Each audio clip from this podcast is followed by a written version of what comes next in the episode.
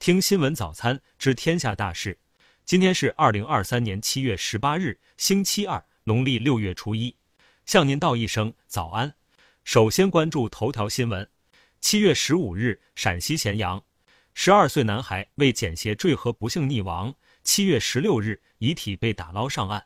据西安众诚蓝天救援队队长百合介绍。当天，八个孩子在河边一起游玩，其他孩子把他的鞋子扔进河里，因为捡鞋发生了悲剧。发现遗体的地方大概在孩子落水点下游约三公里的地方，一直打捞到十六日下午六点半，才将孩子成功打捞上岸。打捞现场，不少救援队员都忍不住落泪，感到惋惜。落水处周边有很多的警示牌，也没有引起孩子们的重视。包括十六日在救援打捞工作结束时发现，还有很多家长带着孩子仍然在河边游玩。呼吁各位家长在假期时一定要看管好自己的孩子，要有安全隐患的意识，重视户外安全。下面关注国内新闻。十七日，国家统计局发布中国经济半年报。就业形势总体稳定，上半年全国城镇调查失业率平均值为百分之五点三。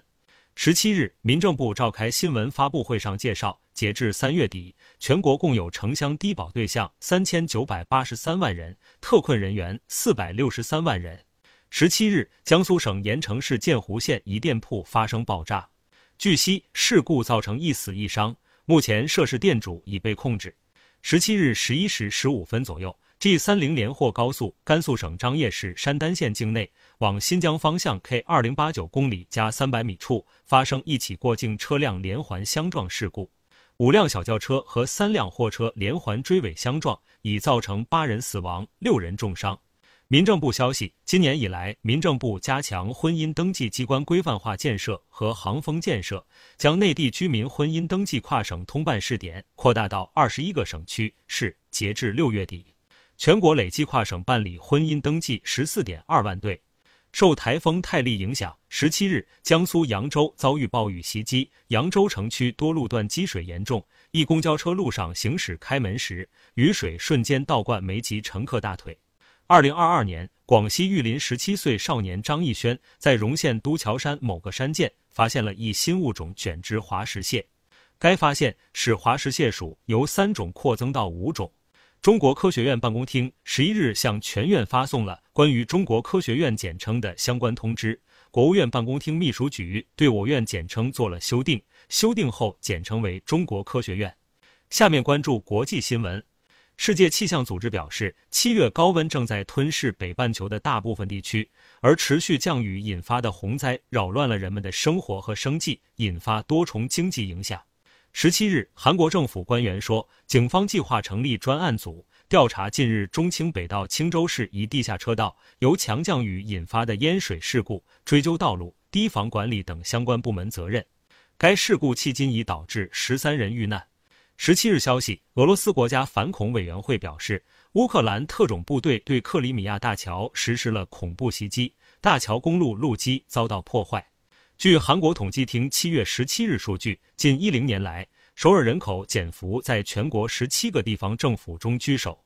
分析认为，这主要是首尔房价上涨所致。英国医学会 BMA 工会七月十七日表示，英国高级医生将在八月份举行为期两天的罢工。他们将政府上周宣布的百分之六的加薪视为野蛮的实际减薪。英国正式签署全面与进步跨太平洋伙伴关系协定 （CPTPP），成为加入该协议的首个欧洲国家。当地时间十六日，突尼斯与欧盟就全面战略伙伴关系签署谅解备忘录。欧盟方面承诺将提供大量资金与宏观调控支持，以帮助突尼斯发展经济、调整财政，并解决其日益增长的边境难民问题。历经三次延长后，黑海粮食协议即将于七月十七日到期。美国方面称已准备好应对俄罗斯不再延长黑海粮食协议的可能性，并正就这一问题与乌克兰开展密切合作。下面关注社会民生新闻。近日，昆山市玉山镇墨本美容店因违反广告内容管理规定被罚二千元。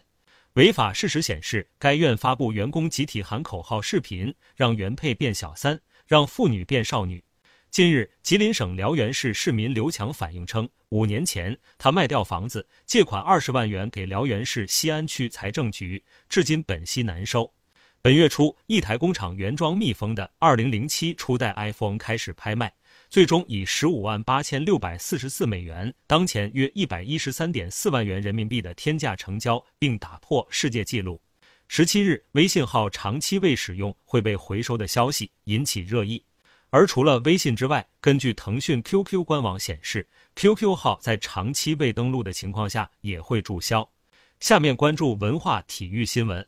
十七日清晨的世界女排联赛决赛中，中国女排对阵劲敌土耳其女排，中国女排遗憾以一比三不敌对手，获世界女排联赛亚军。十七日，在游泳世锦赛女子双人三米板项目决赛中，中国组合陈艺文、昌雅妮联手出战。最终成功摘得冠军，为中国跳水队取得了本届赛事的第六金。十七日中午，中国女足踢完了世界杯开始前的最后一场热身赛，无成输，梅开二度，中国女足二比二战平哥伦比亚。十七日，梅西携家人正式亮相迈阿密国际俱乐部。当地时间十五日，迈阿密国际宣布梅西加盟，双方签约两年半，并可在二零二六赛季选择再延长一年。以上是新闻早餐全部内容。如果您觉得不错，请点击再看按钮。明天我们不见不散。